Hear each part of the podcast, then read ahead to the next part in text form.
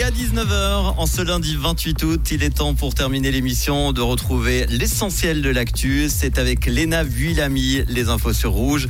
Bonsoir Léna. Bonsoir Manu, bonsoir à toutes et à tous. Le projet de réaménagement de la place du marché de Vevey est bloqué. La raison, deux recours qui doivent encore être examinés. Le premier demande que le projet comprenne un parking de 200 places au lieu de 150. Le second recours demande davantage d'arbres au sud du site. La ville de Vevey espère pouvoir lancer les travaux en janvier 2025.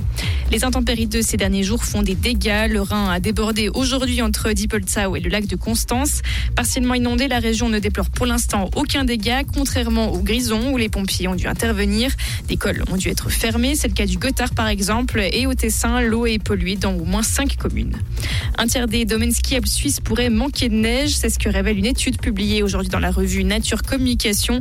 Les chercheurs français et autrichiens ont évalué la situation de plus de 2000 domaines skiables, dont 203 en Suisse. Donald Trump sera jugé dès le 4 mars 2024 à Washington. La juge a tranché aujourd'hui. L'ancien président américain sera jugé pour ses tentatives d'inverser le résultat de l'élection de 2020. Il s'agit potentiellement du procès le plus grave de tous ceux qui l'attendent. Les incendies perdurent en Grèce. Le feu qui ravage depuis plus d'une semaine la forêt protégée de Dadia est toujours hors de contrôle selon les pompiers. Le parc national fait partie du réseau européen Natura 2000. Il est connu pour son important habitat de rapaces. Et l'Union européenne doit être prête à intégrer de nouveaux membres d'ici 2030. Déclaration faite par le président du Conseil européen Charles Michel.